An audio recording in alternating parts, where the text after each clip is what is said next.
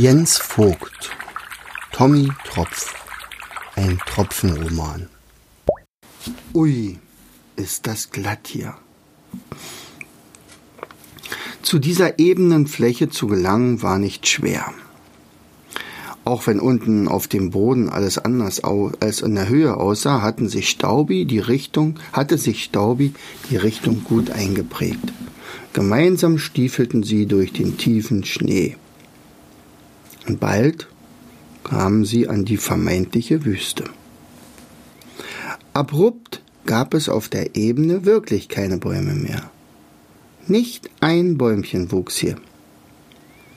Tommy hätte sich den Übergang zu einer Wüste tatsächlich anders vorgestellt. Immer weniger Bäume, noch weniger Bäume und zum Schluss keine mehr. Aber so? Bei näherer Betrachtung bemerkten sie, dass an den Stellen, wo der Schnee weggeweht war, der Wüstenboden tatsächlich so bläulich schimmerte, wie ihn Staubi beschrieben hatte. Staubi und Körnchen waren nicht minder verwundert, kannten sie ihre Wüste doch eher in gelben oder orangenfarben, aber blau? Das war ihnen neu. Neu war ihnen auch, dass diese Wüste noch eine ganz andere, sehr seltsame Eigenschaft hatte. Die beiden Wüstenexperten Körnchen und Staubi betraten als erstes das Terrain und lagen sofort auf dem Hosenboden. Sie wollten aufstehen, doch der Boden war so glatt, dass sie sofort wieder ausrutschten. Tommy und Tröpfchen kamen ihnen zu Hilfe und lagen kurze Zeit selbst auf der Nase. Was zu allen Wassern war das für eine merkwürdige Wüste? War sie etwa aus Glas? Plötzlich begann Tröpfchen herzhaft zu lachen. Sein Lachen machte die anderen stutzig. Vorsichtig schlitterten sie zu Tröpfchen. Was gibt es zu lachen, Tröpfchen? fragte Tommy. Opi, Schau doch mal. Hast du schon einmal gesehen, dass in einer blauen, durchsichtigen Erde Fische eingesperrt sind? Wir sind in keiner Wüste. Wir stehen auf einem riesigen, vereisten See.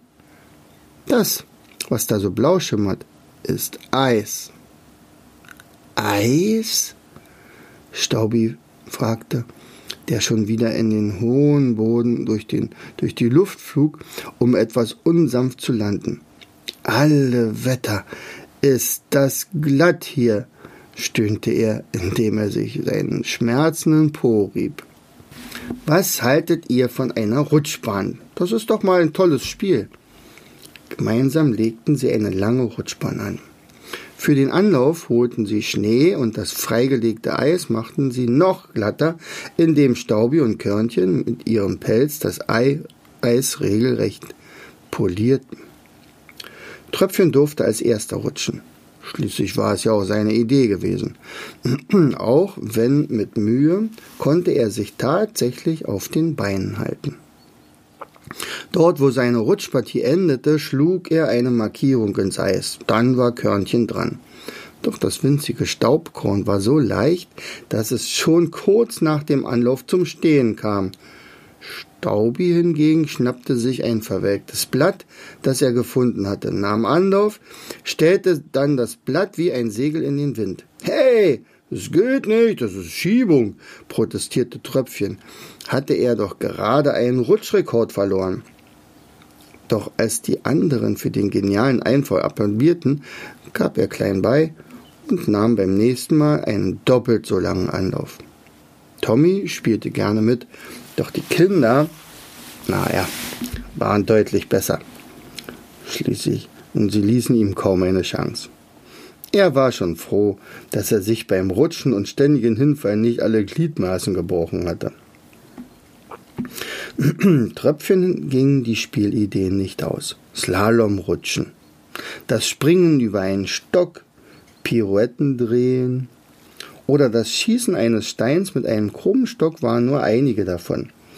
Gerade wollte ihm wieder ein Spiel einfallen, als sein Blick auf eine Person am Ufer des Sees fiel die sich den Vieren näherte.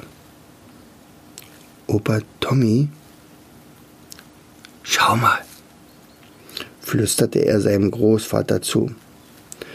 Der schaute auch zum Ufer und kniff die Augen zu, um die Person näher in Augenschein zu nehmen. Okay.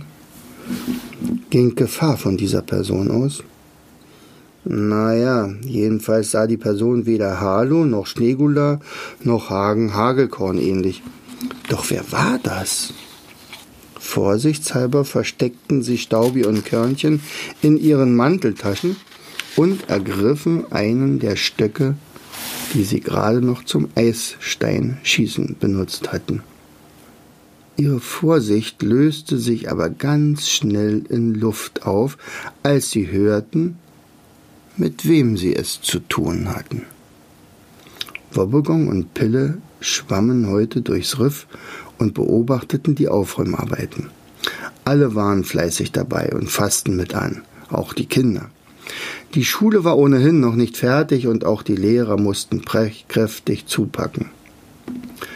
Doc machte seinen Freund auf eine Gruppe Kinder aufmerksam, die gerade dabei waren, eine Seeanemone vom Schlick aus den Tentakeln zu befreien.